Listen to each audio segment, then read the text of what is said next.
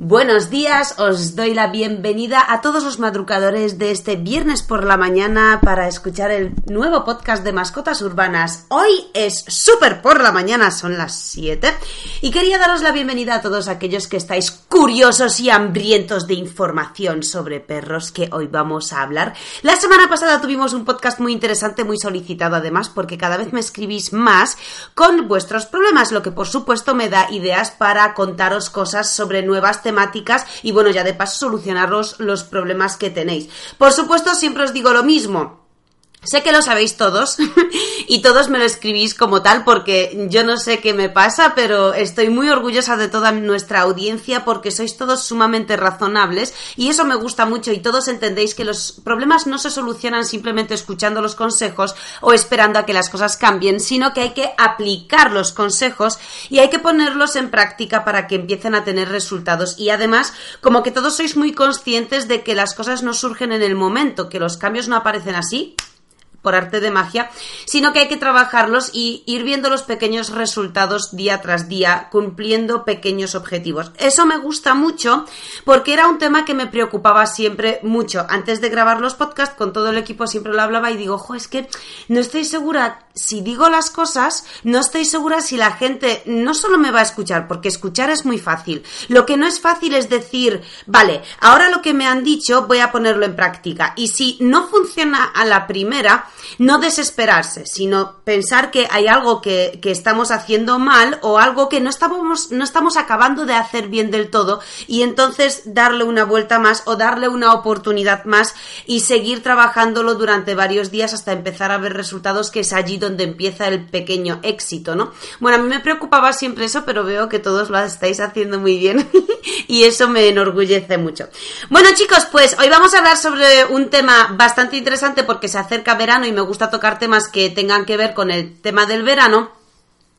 Y os quiero decir dos cosas. Por favor, entrad en YouTube y veros el último vídeo que hemos colgado sobre el kit imprescindible para llevar a nuestro perro a la playa, porque se acerca verano, vamos a ir todos a la playa con nuestro perro y sé que todos tenéis dudas sobre dónde ir. Bueno, no digo dónde ir porque eso es tan fácil como entrar en Google y poner playas de perros y ya está. Y os salen todas las que tenéis por geolocalización cerca del sitio donde estáis. Pero ¿qué es lo que hay que llevar a una playa cañina? Sí, al final es como un parque cañino dentro de una ciudad, pero fuera en la playa. Y os cuento el kit imprescindible. Querría grabar un podcast sobre esto, pero yo no sé si debo grabar podcast sobre cosas que ya grabo, porque al final todos nos seguimos por todas partes y tampoco me quiero repetir, así que os aconsejo a todos que vayáis a YouTube a ver el vídeo del kit imprescindible de las cosas que tenemos que llevar con, con nuestro perro a una playa cañina. Bueno chicos, yo soy Anika y estáis escuchando el episodio número 68 ya,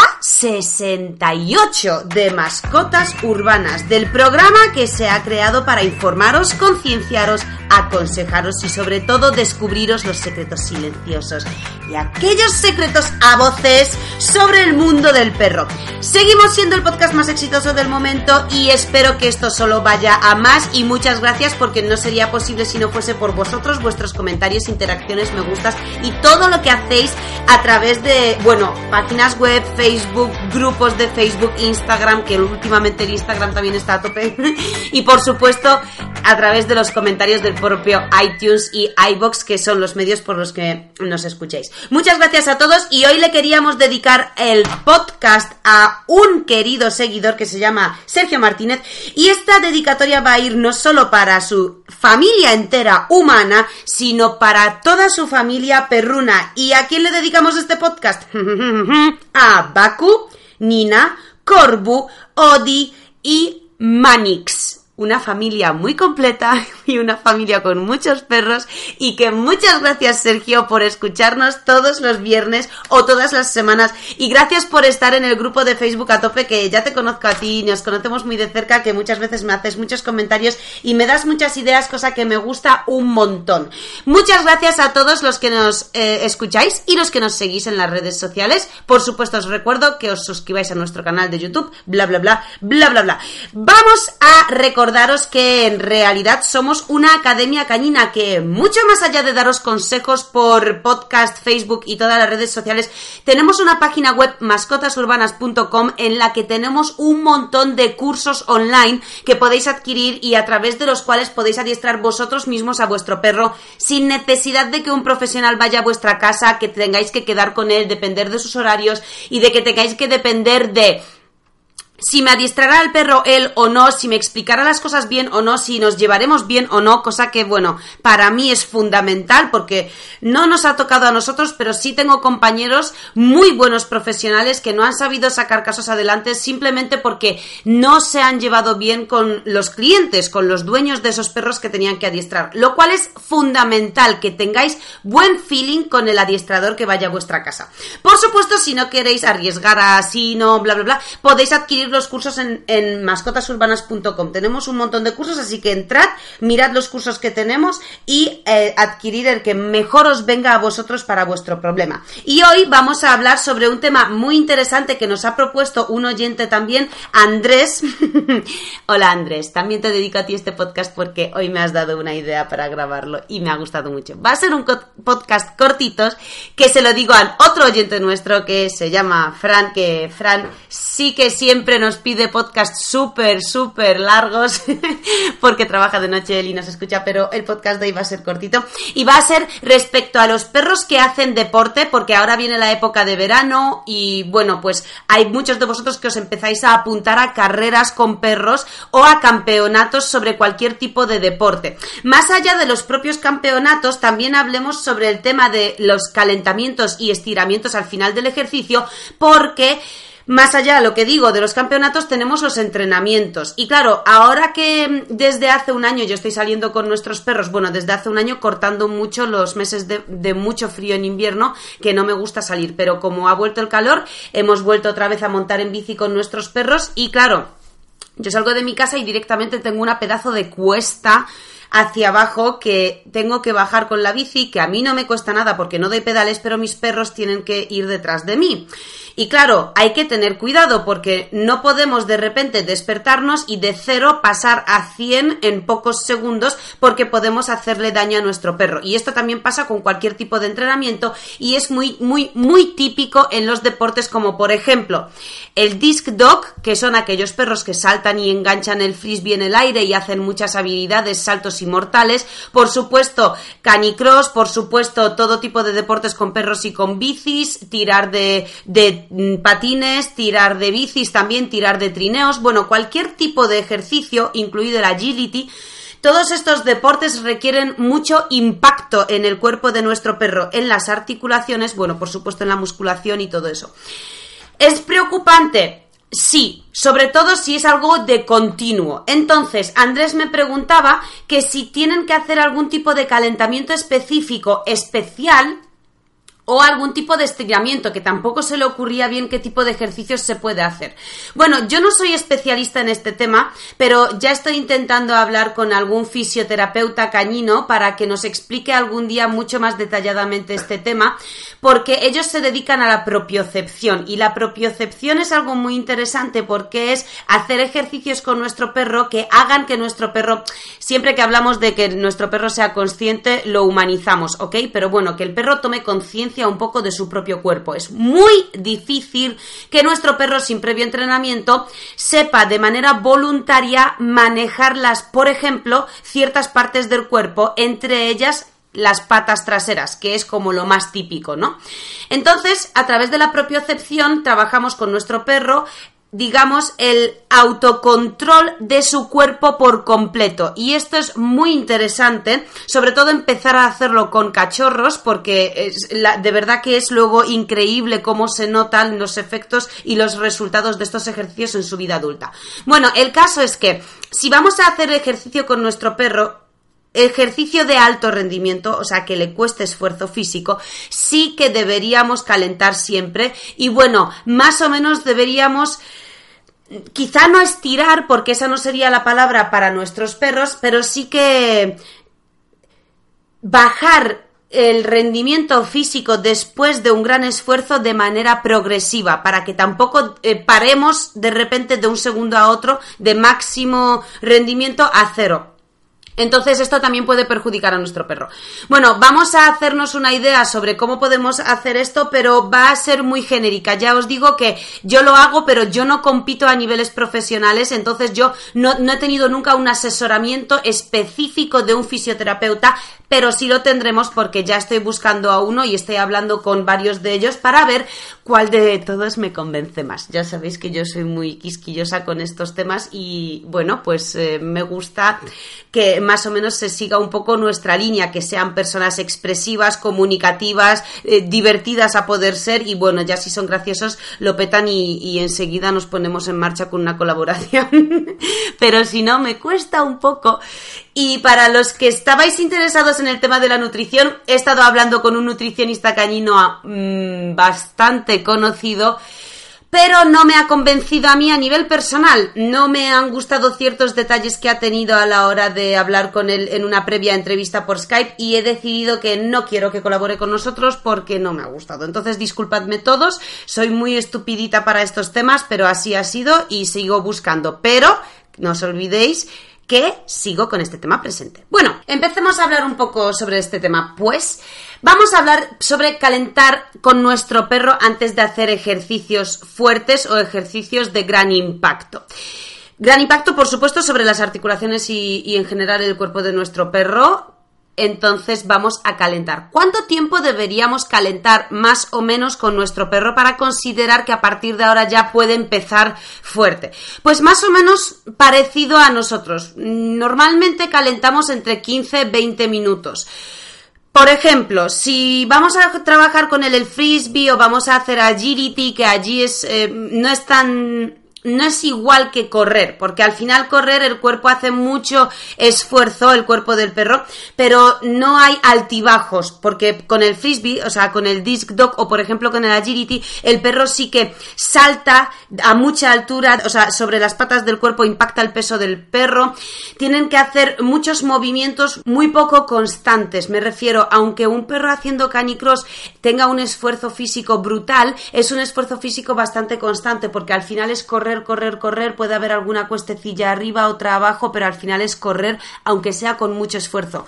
Pero claro, un disc dog es saltar a gran altura, caer con todo ese cuerpo hacia abajo. El caso es que para todos esos ejercicios de tan gran impacto sobre el cuerpo de nuestro perro, deberíamos calentar unos 15 o 20 minutos más o menos. ¿Qué significa calentar en realidad? Esto significa simplemente movernos, mover el cuerpo de nuestro perro y empezar a mover las articulaciones despacio despacio a un ritmo muy lento para que simplemente vayan un poco empezando a estar en movimiento durante estos 15 o 20 minutos y luego a partir de aquí ya podemos empezar a meterles un poco más de caña, ¿sí? Más velocidad, más fuerza, más todo. Bueno, pues eso sería lo que sería calentar, simplemente empezar a mover el cuerpo entero. ¿Cómo calentamos? Hombre, lo ideal y más ideal del mundo entero sería calentar el cuerpo entero, no solo las articulaciones, es decir, en las extremidades del, del, cuerpo del perro, sino también todo lo demás, pues la columna que implicaría toda la espalda, el cuello del perro y todas estas zonas. ¿Cómo hacerlo? Bueno, si tenéis 15 o 20 minutos es muy fácil. Os voy a dar algunos ejemplos, pero ya os digo que esto es muy genérico porque es eh, lo que más o menos nosotros hacemos, pero no es para nada algo específico. Es decir, que luego yo siempre, si vuestro perro va a competir a altos niveles, os recomiendo que contratéis a un fisioterapeuta cañino que os ayude con este tema. Pero así a niveles genéricos, pues gente que como yo hacéis ejercicio con vuestro perro rutinario y todos los días, pero no es de alta competición, es decir, que al final tampoco es que entrenen más de una horita al día y son ejercicios muy... Los míos simplemente corren, Sí, pocas veces hacemos ejercicios con pelota o grandes saltos. Para eso sí que caliento un poco más, pero bueno, da igual. A ver, que me lío otra vez, madre mía.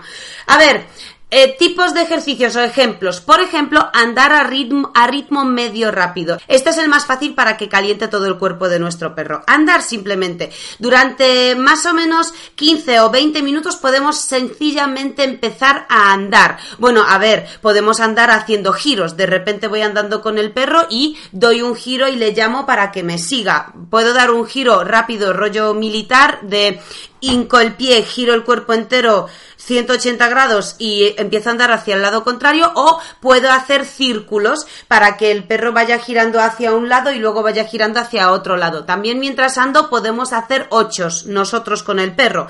Un ocho como si dibujáramos con nuestro cuerpo andando con nuestros pies en el suelo como si quisiéramos dibujar un ocho hacia un lado y luego intentamos dibujar el ocho hacia otro lado. Eso sería otra manera de calentar.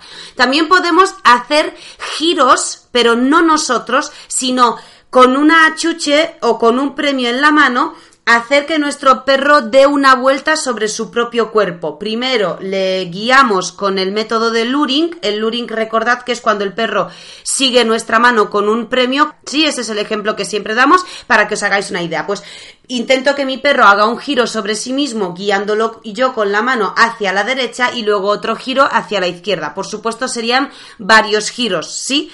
De esta manera conseguimos que el cuerpo del perro ya caliente un poco más también la columna y que mueva las caderas y las patas y las articulaciones en posiciones poco naturales para el perro. Porque si andamos, la colocación de las patas va de adelante hacia atrás todo el rato. Va hacia adelante y hacia atrás, hacia adelante y hacia atrás. Es como si nosotros nos podemos, por ejemplo, ahora estiramos los brazos hacia adelante y movemos los brazos como si fuese una tijera arriba y abajo, arriba y abajo, cada uno de los brazos. Pues no es lo mismo esa rotación de los hombros que, por ejemplo, cuando nadamos a crawl. ¿Sabéis cuál es el método a crawl? Que nos ponemos dentro del agua y nadamos con brazadas. Eh, metemos el brazo debajo del agua y lo estiramos hacia atrás y por encima del agua lo tiramos hacia adelante y así vamos avanzando. No es la misma rotación del hombro, entonces no es lo mismo que nuestro perro caliente simplemente caminando hacia adelante que haciendo un giro girando sobre su propio cuerpo hacia la derecha y hacia la izquierda.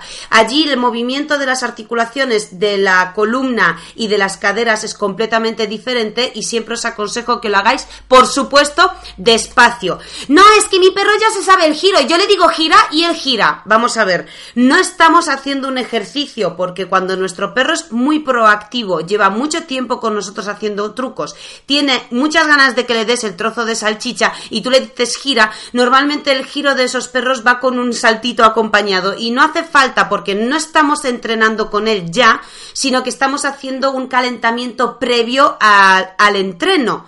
Así que no se trata de que el perro haga un giro porque se lo sabe, sino que el perro despacio siga nuestra mano para que mueva el cuerpo de la manera que queremos. Así que me da igual que vuestro perro se sepa el giro o no se sepa el giro, ¿de acuerdo? Se trata de que ralenticéis el movimiento del giro utilizando ese, esa rotación del cuerpo para que él caliente estas zonas que os interesan. Por lo que quiero que lo hagáis despacio, aunque el perro se lo sepa, ¿vale? Eso es.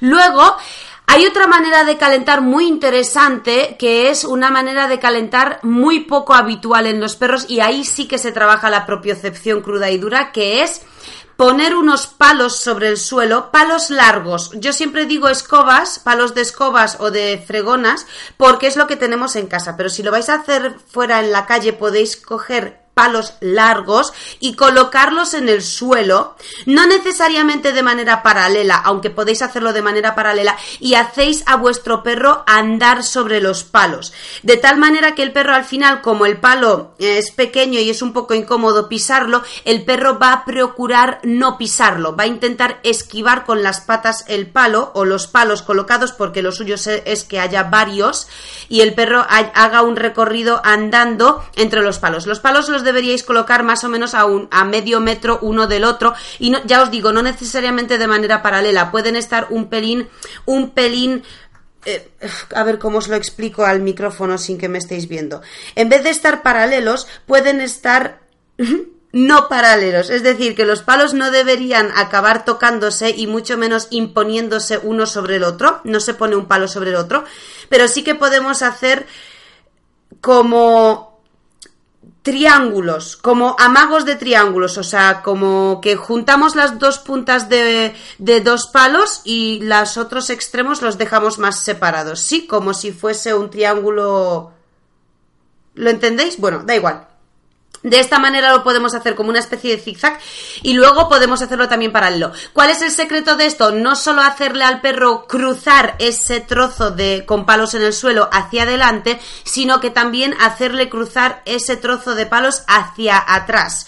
De esa manera que conseguimos que nuestro perro haga con sus articulaciones y con sus patas enteras un movimiento que nunca hace en su vida habitual, que es levantar los cuartos traseros, las patas de atrás, levantar recogerlas hacia adentro y luego estirarlas hacia atrás y volver a colocarlas. Este movimiento es increíblemente útil para trabajar la propiocepción de nuestro perro y para que el perro nuestro acabe tomando autocontrol sobre su propio cuerpo de zonas que antes ni siquiera sabría que puede mover. El siguiente ejercicio sería hacerles saltar en alturas muy bajas. Hacerles saltar a lo mejor escalones, es decir, algo que no supere los 30 centímetros. Recordad que hablamos de calentamiento, es decir, que si vamos a entrenar con nuestro perro saltos, luego ya en el entrenamiento que salte todo lo alto que pueda, pero para calentar es más no es saltar ni siquiera para que el perro despegue con las cuatro patas, sino que a lo mejor algo muy bajito que simplemente tenga que subirse con las dos patas eh, delanteras y luego con las traseras.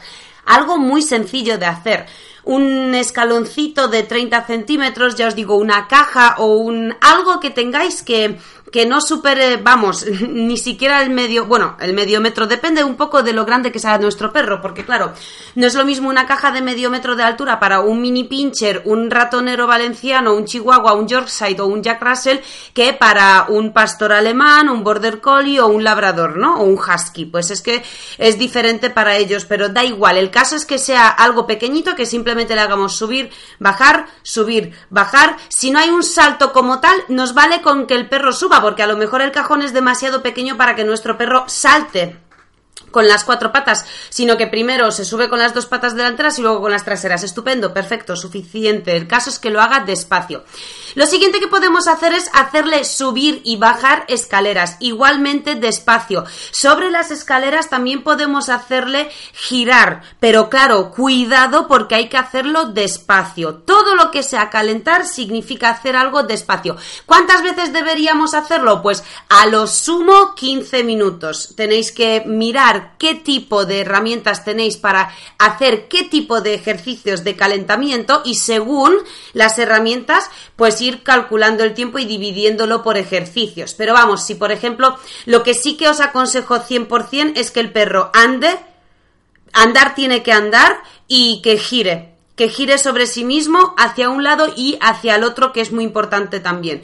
Eso sí, seguro. Y lo demás, pues ya es hacer lo mismo, pero variándolo con diferentes ejercicios. Así que siempre os recomiendo que hagáis eso. Subir y bajar escaleras es de verdad muy guay. Si tenéis que subir o bajar escaleras, aunque sean cuatro escalones, porque luego la gente dice, sí, es que yo no tengo escaleras en casa. Bueno, vale, es que aunque sea un solo escalón, muchas veces tenemos una acera de la calle con un bordillo, vale, pues sube, muy bien, baja, wow, qué bien, sube, hola, qué bien, baja, muy bien.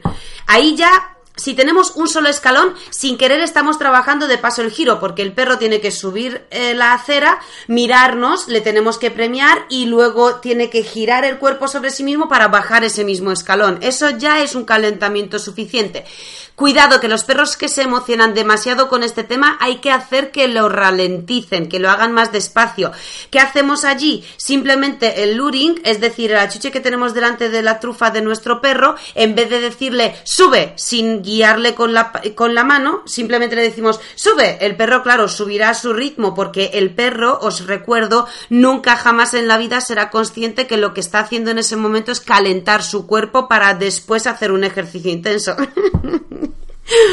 Porque luego me diréis muchos, sí, claro, pues si lo hacemos todos los días al final se dará cuenta. No, no se dará cuenta porque no entiende la importancia de calentar, ni siquiera entenderá el concepto de calentar antes de hacer ejercicio.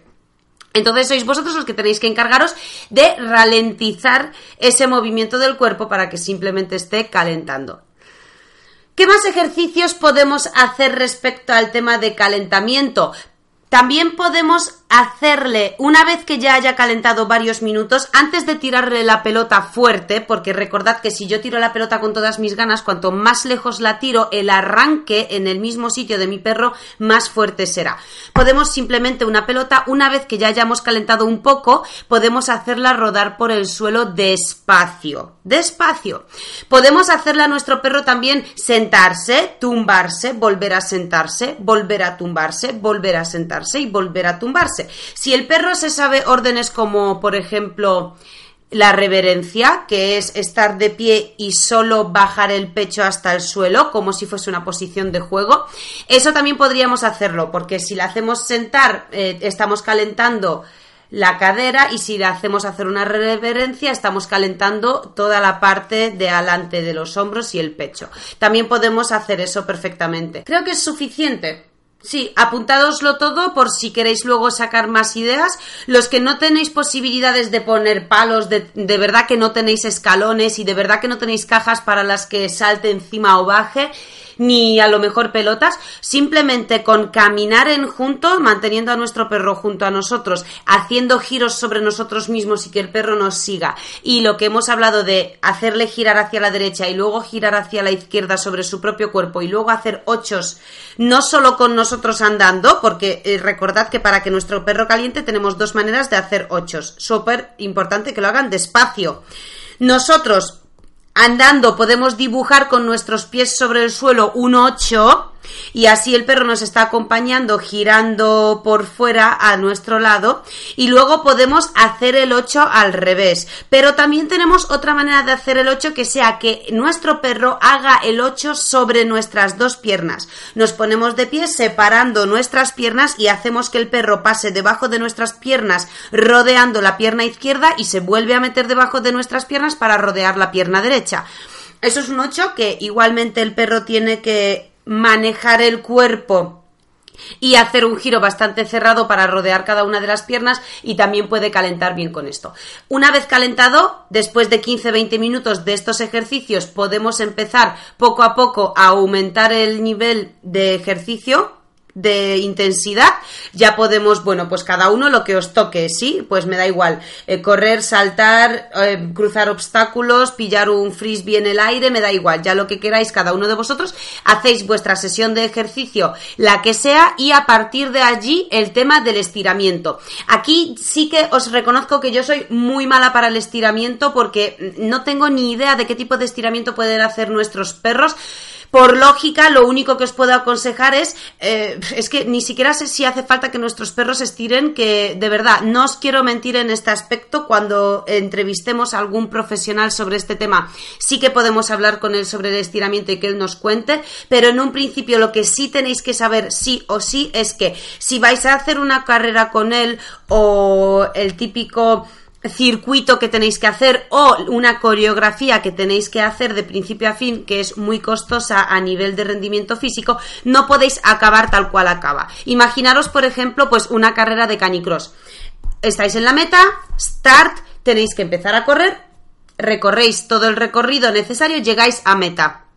Nada más llegar a meta, no paréis no paréis tal cual moribundos y escupiendo los pulmones, que entiendo que entran ganas, sino que intentad cruzar la meta y después de la meta andar. Andar, nada, dos minutos, es que no hace falta ni siquiera más, pero a ritmo lento de nuevo podéis empezar a andar paso por paso súper despacio para que las articulaciones de ese esfuerzo tan brutal y tan tan tan costoso vuelvan un poco a bajar de nivel y empiecen a estar en un movimiento con ritmo lento. Ahí sí que podemos recuperar bastante mejor que si paramos del tirón en seco, ¿vale? Lo mismo pasa con el circuito de agility. Imaginaros el esfuerzo físico que le cuesta a un perro saltar esos giros tan increíbles, subir y bajar, impactar sobre el suelo cada vez que caen y de repente llegan a meta, ¡pum! Se paró todo claro, es demasiado radical. Entonces aconsejamos siempre dar, dar una vuelta por el recinto. Nada, es que uno, dos, tres minutos. Hombre, lógicamente cuanto más mejor, pero, pero seguir andando, ¿ok? Un poquito. Y luego una vez que el perro ya pare, ya se haya relajado y haya bajado la respiración, bueno, en caso de estirar, por ejemplo, mis perros cuando eh, les hago la carretilla, que es lo típico de sujetarles de las, levantarles las dos piernas traseras hacia arriba. Siempre que hago esto, mis perros se estiran. Sin querer, o sea, como acto reflejo, yo les levanto las, las patas traseras y las levanto hacia mí, hacia mi pecho. Ellos automáticamente se empiezan a estirar, a estirar, a estirar un poco y ya suelto y ellos sueltan. Pues podemos hacer eso con las patas de atrás y un poco con las patas de adelante. Cuidado con esto, porque no se trata de levantar a nuestro perro y dejarle colgando como un conejo muerto, ¿vale? No se trata de eso. Simplemente es que el músculo se estira un poco como que ellos con su propio cuerpo y su propia inercia se estiran un pelín dentro de lo que ellos pueden y, ellos sienten con su cuerpo los límites. Bueno, yo creo que esto va a ser todo para que sepáis un poco, sobre todo cómo calentar, luego estirar. Ya os digo que lo más importante es no parar en seco y ya está. Este sería el podcast de hoy. Espero que a todos, a todos os haya entrado bien en la cabeza que no podemos hacer ejercicios demasiado impactantes con nuestro perro. Se acerca verano, os recomiendo que os suscribáis a nuestro canal de YouTube. Os recuerdo que tenemos el último vídeo subido sobre el kit más imprescindible de las cosas que debemos llevar con nuestro perro a la playa. Vedlo y comentádmelo, por supuesto por favor. Eh, os tengo que avisar de una cosa, lo grabamos un día en la playa que había tanto viento que es muy desagradable escuchar el vídeo. Os pido mil perdones porque soy nula para, para, no sé cómo se hace lo de corregir el sonido este del viento. Pero bueno, si sois capaces de aguantar es un vídeo bastante interesante. Muchas gracias por seguirnos, chicos. Muchas gracias por escribirnos. De verdad, escribidnos todos, todo lo que queráis y todos aquellos que queráis dedicarle el próximo podcast a vuestros amigos, familiares, conocidos, vecinos o colegas del parque con otros perros, escribidnoslo en los comentarios y para el próximo podcast os lo dedicamos. Muchas gracias por escucharnos. Recordad que estamos en la página web mascotasurbanas.com y allí os esperamos en todos nuestros cursos que ya están grabados listos para que podáis utilizarlos. Muchas gracias y nos escuchamos el viernes que viene. Hasta pronto.